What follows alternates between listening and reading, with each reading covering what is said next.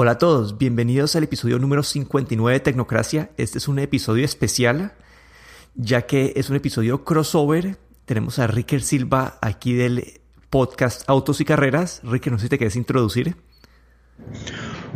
Hola a toda la audiencia de Tecnocracia. Muchas gracias, Daniel, por la invitación a, a este episodio. Y pues sí, soy Ricker Silva, soy del podcast Autos y Carreras, y pues donde están también bienvenidos a todos los aficionados al automovilismo. Listo, y hoy la idea es discutir un tema que no es directamente relacionado pues a tu podcast o al mío, pero es como el tema donde el tema de los autos y carreras se une con la tecnología. Y el tema que quería discutir con vos hoy era el carro eléctrico. Ok, fantástico, me parece genial poder charlar un ratico sobre los carros eléctricos que son realmente el, presente y el futuro del automovilismo. Sí, y bueno, y no toca, y toca, quiero empezar con un poco de historia, y es que el carro eléctrico no es algo nuevo.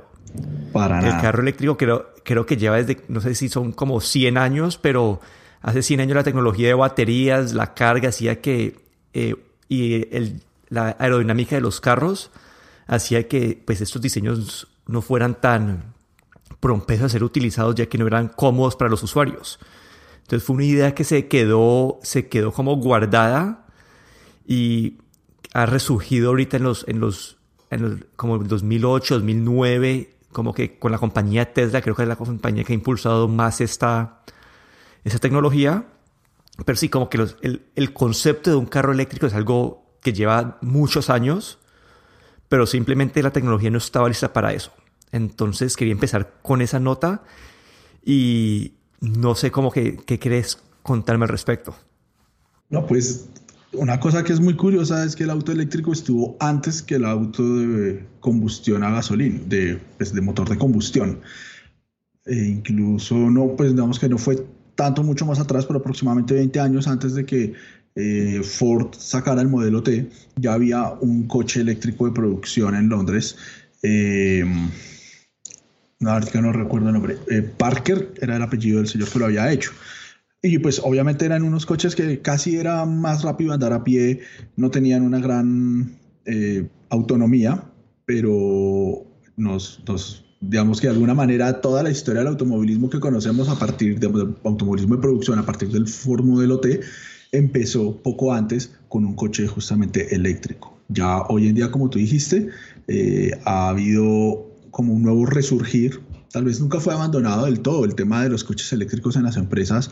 Ha habido varios carros conceptuales a lo largo del tiempo, pero creo que la llegada de Elon Musk a la industria sí ha dinamizado muchísimo las cosas ahí en ese punto creo que lo más importante que ha pasado es que en el 2014 Elon Musk liberó las patentes de sus motores y de la tecnología que ellos estaban usando. Eh, en un momento que yo creo que es un hito en, en esto de la introducción del vehículo eléctrico, porque él dijo, mi competencia no es General Motors, no es Ford, eh, no es BMW, no, no, es nada, no es ninguno de esos porque ellos hacen carros de gasolina. Mi competencia son los coches eléctricos. Y para que ellos entren, tengo que liberar las patentes. Y creo que fue una gran jugada. Sí, bueno, entonces primero desde un punto de vista tecnológico, cabe notar que el carro eléctrico ofrece muchas ventajas sobre un carro de gasolina. Una de estas ventajas es el hecho de que un motor eléctrico tiene menos partes móviles, lo que, eh, o menos partes que se mueven, entonces hace que la confiabilidad de, de, estos motores sea más alta que la de un carro de gasolina, aunque el carro de gasolina puede que tenga mucho más años como de experiencia en la construcción, pero es como que hace que el motor eléctrico hace que tenga menos partes o menos partes que, que toca hacer el mantenimiento, un carro eléctrico no toca cambiar el aceite, es decir que en cuanto haces una simplificación de, de, la tecnología. Así es. Mira que Elon Musk dice que sus coches solamente tienen seis partes que requieren mantenimiento, que son las llantas, cuatro, y los limpiaparabrisas. Nada más. Sí, es decir que es un concepto muy, muy simple que poco a poco como que ha estado llegando a manos de más y más gente y la razón por la que quería hablar este tema con vos es porque creo que estamos en un punto de, de inflexión en la adopción de esa tecnología. Hasta hace poquito como que Tesla empezó con su el Roadster, el Roadster era un carro bastante caro deportivo con pues muy poquita gente lo compró. Después sacaron el modelo S, el modelo X que eran carros de lujo y que la verdad están pues fuera del alcance de la, de la gran mayoría de personas. Pero ahora con el lanzamiento del modelo 3 como que ya han vendido como que 200 mil de estos carros, como ya la adopción ha sido bastante grande. Dicen que en Estados Unidos fue como que el carro de lujo compacto más vendido, por encima de los Mercedes, de BMW, Audi, etc. Y además de eso, toca notar que ya compañías como el Nissan con el Leaf y Chevy con el Bolt ya habían entrado a este, a este mercado de carros baratos eléctricos.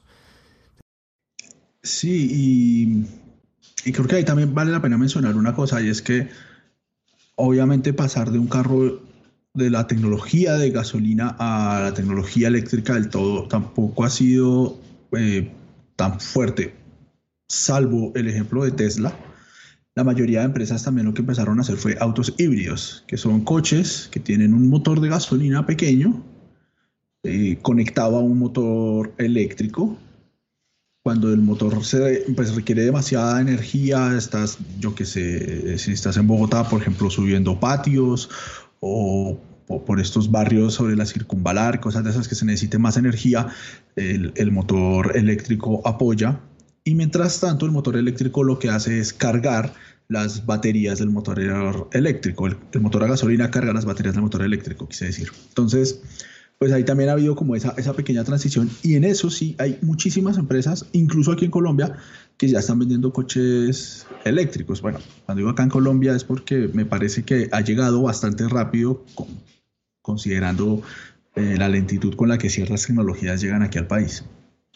Sí, como que sé que hay un ejemplo de un carro de Renault que, que ha llegado y el Twitzy. Y también a la adopción de, de, estaciones de carga. Creo que en Medellín hay varias todavía no es como algo que uno pueda confiar 100% en que ahí vas a encontrar de cargar en todas partes, pero poco a poco, para, para mí ese es el punto que en verdad limita la adopción más que todo, son las estaciones de carga. Porque si, si uno solamente va a andar en ciudad, si como que muchas veces el carro eléctrico te puede, si puedes cargar en tu casa, puedes salir, volver y cargar en tu casa siempre y nunca vas a necesitar como que ir a tanquear, en otras palabras. Pero las estaciones, las estaciones de cargas son las cosas que dan esa tranquilidad para que hacer esa transición de un carro de gasolina eléctrico sea mucho más fácil. Y eso es, creo que en los países latinos es lo que más hace falta en este momento. Yo creo que la única esperanza va a ser Tesla, realmente, porque pues, las empresas grandes no invierten en ese tipo de tecnologías tan rápido acá. Y seguramente cuando eso empiece a llegar y se empiece a ver que hay un mercado para eso, los que van a entrar a ese mercado son los mismos que hoy tienen las estaciones de servicio de gasolina común y corriente.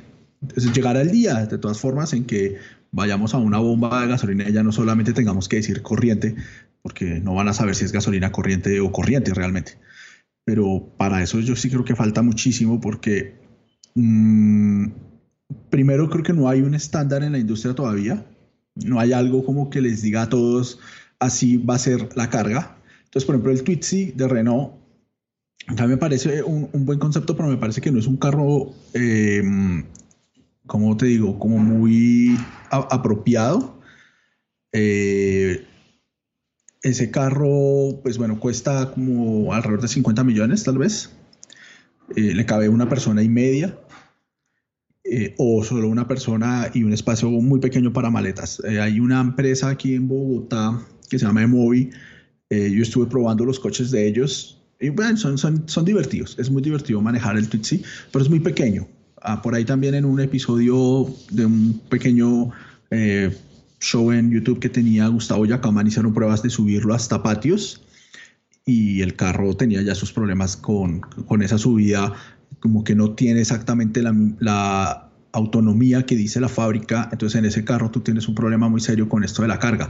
Además, ese carro toca cargarlo con una toma de 220 que en Colombia eh, no es la norma. Tú tienes que solicitarle a las empresas de energía que te pongan esa toma adicional para poder cargar tu vehículo.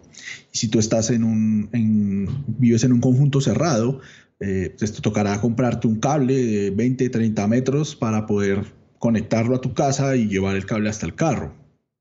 Porque acá no tenemos todavía esa infraestructura en los parqueaderos para que la gente pueda cargar su carro.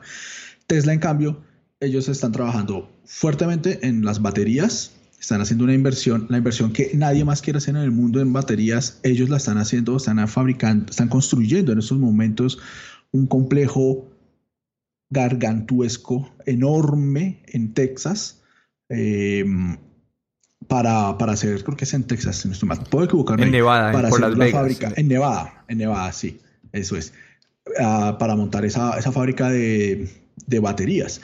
Y ellos ya tienen un sistema que en 30 segundos te da la mitad de la carga de la batería, los, algo así. O un sistema que en un minuto te reemplaza las baterías de tu carro en la estación de servicio. Para poder bueno, hacer eso. esas son unas, unas, ideas, concepto que tienen ellos, todavía no están en el mercado. Pero lo que te quería mencionar es ah, el carro, el que vos mencionas, el Twitch, como que es, es como una transición, pero para mí son, son los productos que hace que la gente se asuste de esta tecnología porque tiene demasiadas limitantes. Como que es un precio, estás pagando el precio de un carro entero, pero un carro que no puede, que no, que está muy limitado. Entonces, lo que acá lo que yo veo, la transición que estoy viendo y por la, que quería la razón por la que quería hablar de este tema es porque ya es evidente que en el mundo hay demanda por carros eléctricos. Eso es evidente, Tesla lo probó. Y ahora todas las compañías grandes Hyundai, Kia, Nissan, Audi, BMW, Porsche, todas ya saben que este, que este es el camino a seguir y todas están corriendo a sacar un carro eléctrico. Algunas dicen que en el 2020 vamos a empezar a ver los primeros modelos, otras ya han sacado unos modelos, pero simplemente son como el carro de gasolina actual y le cambian el motor de gasolina, por, le, ponen eh, motores eléctricos. Como que no, no es un carro netamente diseñado de forma eléctrica, es decir, que todavía no, no tiene todas las ventajas que tendría un carro que está pues diseñado con esto en mente, pero que todas las compañías están corriendo a hacer esto, dicen que el 2020, 2021 es donde vamos a ver ya carros 100% diseñados por ellos y no sé qué, qué ves, eh, qué, cómo podrías ver este impacto en el, en el mundo automovilista. a mí me parece que es realmente es el presente y el futuro. Mm, Hace dos años estuve en las 500 millas de Indianápolis, estuvimos cubriéndolas con el podcast y eh, alquilamos un Hyundai híbrido. Hicimos casi mil kilómetros y le metimos solo 20 dólares de gasolina como para alcanzar a llegar al último tramo para entregarlo de vuelta. Entonces, claramente, este va a ser, esta va a ser la siguiente gran revolución. Está siendo ya eh, la gran revolución en Estados Unidos. Eh, las ventas del modelo del último modelo, modelo S, creo que es, eh, han sido abrumadoras. Hay unas listas de esperas grandísimas. Como todo lo de Elon Musk, se han demorado más de lo que han esperado, pero cuando llegan, llegan con una contundencia abrumadora que ha empezado a mover a otras empresas. O sea, él ha hecho, la, él, él ha hecho todo el gasto, él es el que va adelante, rompiendo el viento, y todo el mundo va atrás. Y yo creo que en una buena medida también eh, la acogida que está teniendo la Fórmula E alrededor del mundo le ha ayudado a que mucha gente empiece a ver los coches eléctricos como una alternativa real. Y sí, claro, el Twitch sí es un carro que espanta, pero aquí en Colombia ya BMW está vendiendo un coche eléctrico, eh, Toyota, Nissan, eh, ya están viéndose las llegadas de coches híbridos.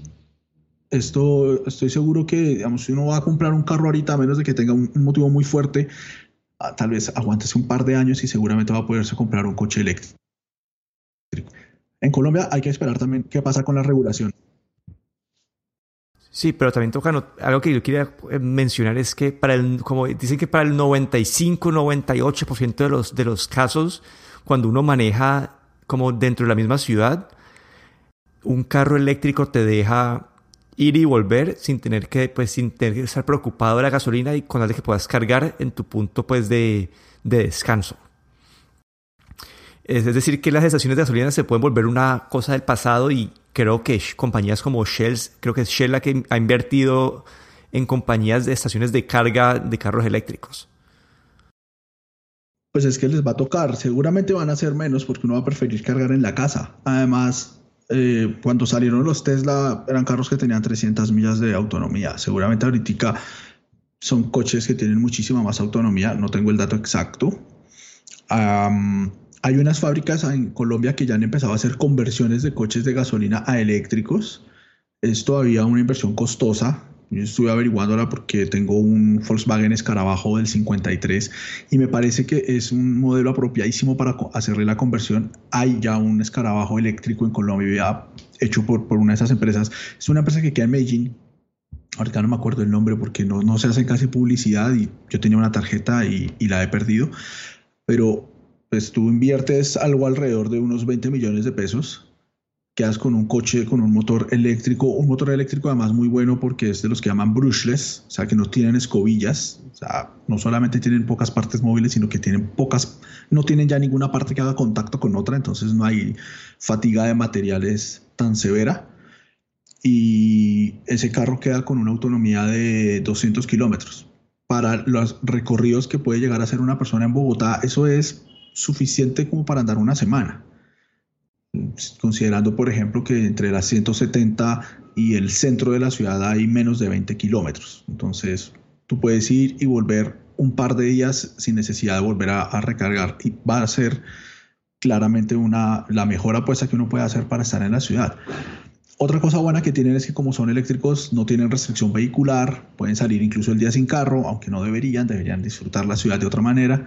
Y, eso también puede empezar a, motivar a la gente a esperarse un poco antes de invertir su dinero en otro coche de gasolina.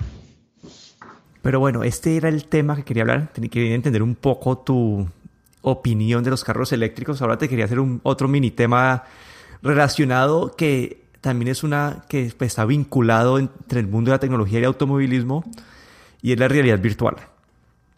Yo sé que algunas veces los pilotos de carreras entrenan o usando los simuladores de carreras en un, pues en un computador, en un Xbox. No sé si para aprender a manejar, pero más para aprender conocer, ir conociendo la pista antes de, antes de correrla. Entonces, hay de todo. Entonces, lo que yo veo es que con la realidad virtual pueden llevar esto a un paso, pues, un paso más adelante, como que una experiencia más de como ir recorriendo la pista como si estuvieran ahí, pero antes de la carrera. Así es, el uso del simulador hoy en día en Fórmula 1, en IndyCar, en NASCAR, e incluso en rallies, es parte del día a día del trabajo, porque claramente es mucho más económico eh, montar en el simulador el circuito de Silverstone, a poner unas condiciones meteorológicas y empezar a probar cosas en el coche. Eh, reglajes de suspensión, de carga de aerodinámica, etc. Es mucho más barato eso que ir a pagar los decenas de miles de dólares que te puede costar el alquiler de una pista eh, y más toda la infraestructura que tienes que llevar. Más o menos a mediados de los 90 ya se empezaba a escuchar de pilotos que estaban usando los simuladores que había en esa época muy incipientes para conocer las pistas antes de llegar al circuito. Hoy en día ha sido tanto el avance en computadores, tenemos una capacidad de cómputo tan fuerte en los computadores de nuestra casa, eh, hay unos dispositivos hoy en día absolutamente reales, hay timones que te pueden dar la misma sensación que un timón de, un coche normal en términos de fuerza y de peso, que el, uso de simuladores como iRacing, R-Factor, el Gran Turismo en PlayStation, están hoy en día siendo usados por muchas personas que no tienen plata para ir a alquilar un circuito y llegar en algún momento a un circuito real.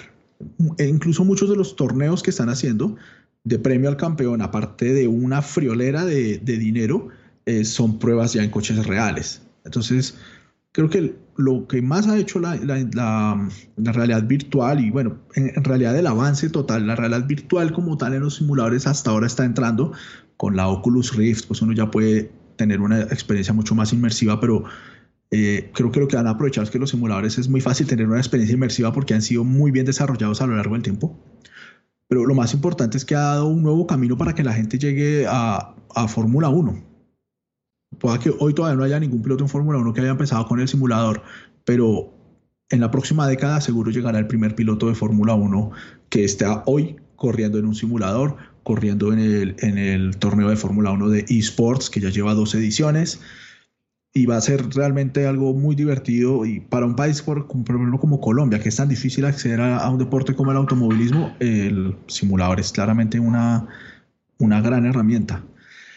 Sí, como es algo para bueno, este mundo de las carreras dicen que para poder entrar tienes que tener pues, buen, pues mucha plata para poder mantenerte eh, en carrera a carrera cuando no tenés eh, los patrocinadores.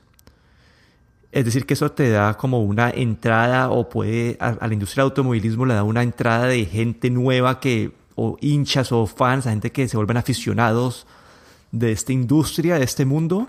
Y yo también creo que no me acuerdo cuándo fue, pero una vez escuché una historia de que una compañía de esas contra, eh, contrató a un piloto que, solamente la había, pues no tenía mucha experiencia en las pistas de verdad, pero en el mundo del eSport como que era de los más rápidos. Sí, así es. Ahí ahorita ha, habido nombres mm, ya que empiezan a ser reconocidos como Gregor Hutu, como Bono Huis, que han ganado torneos en, simuladores y que han hecho ya incursiones en las pistas. Hace dos años, McLaren, el equipo McLaren de Fórmula 1, hizo un concurso a nivel mundial para escoger al mejor gamer y a ese mejor gamer le dieron un contrato por un año como piloto del simulador de McLaren. Y volvieron a repetir el concurso el año pasado. Entonces, sí hay una gran... Hay, está, ah, estamos en la cresta de la ola. Eh, y la ola está apenas empezando a romperse para abarcar todo lo que quieras. Yo particularmente corro con un equipo sueco que se llama Go Team Racing. Eh, yo corro en la plataforma iRacing, ellos también corren en R Factor y también corren en, karting. Y el objetivo de ellos es empezar en plataformas virtuales y pasar algún día a, categorías de turismos en, en, Suecia o en Europa. Es, es muchísimo más fácil ese camino. Mira, una categoría fácil, sencilla, e inicial, como la Easy Carta en Colombia, que es muy popular, fácilmente puede estarte demandando unos 15 millones de pesos al, año. Eh, más todo lo que pues, podrías estar gastando en tiempo de pista, en bodegaje de tu coche. Y esa plata es mucho más que suficiente para tener un muy buen computador con una, un, rig de simulación. Un rig es el timón, los pedales, la silla. Digamos, uno básico, tú inviertes un millón y medio y tienes uno básico. Eh, y ponle que por 6 millones de pesos tú te puedes armar un computador nuevo, súper bueno, que te va a servir para, empezar a, trabajar con el simulador. Y además pues vas a poder seguir estudiando, vas a poder hacer las tareas, internet, todo lo que quieras con un computador normal, pues porque finalmente el simulador es una aplicación más dentro del computador. Pero bueno, creo que con eso quiero cerrar el episodio hoy. Recuerden que pueden encontrar a Tecnocracia también en en YouTube en Diagonal Tecnoduda. Ahí estamos haciendo unos videos de diferentes productos tecnológicos. A Ricker lo pueden encontrar en el podcast, en su aplicación de podcast favorita, buscando autos y carreras. Y con esto me despido. Daniel Dornosoro. Eh, me pueden encontrar en Twitter en arroba de Dorron. Bueno, pues muchas gracias, Daniel. Ah, autos y carreras también está en su aplicación favorita de podcast. También estamos en Spotify y en YouTube. Y pueden buscar la página autosycarreras.com. Ahí los espero todos los domingos, 6, 7 de la noche, se está publicando un episodio nuevo. Hasta la próxima.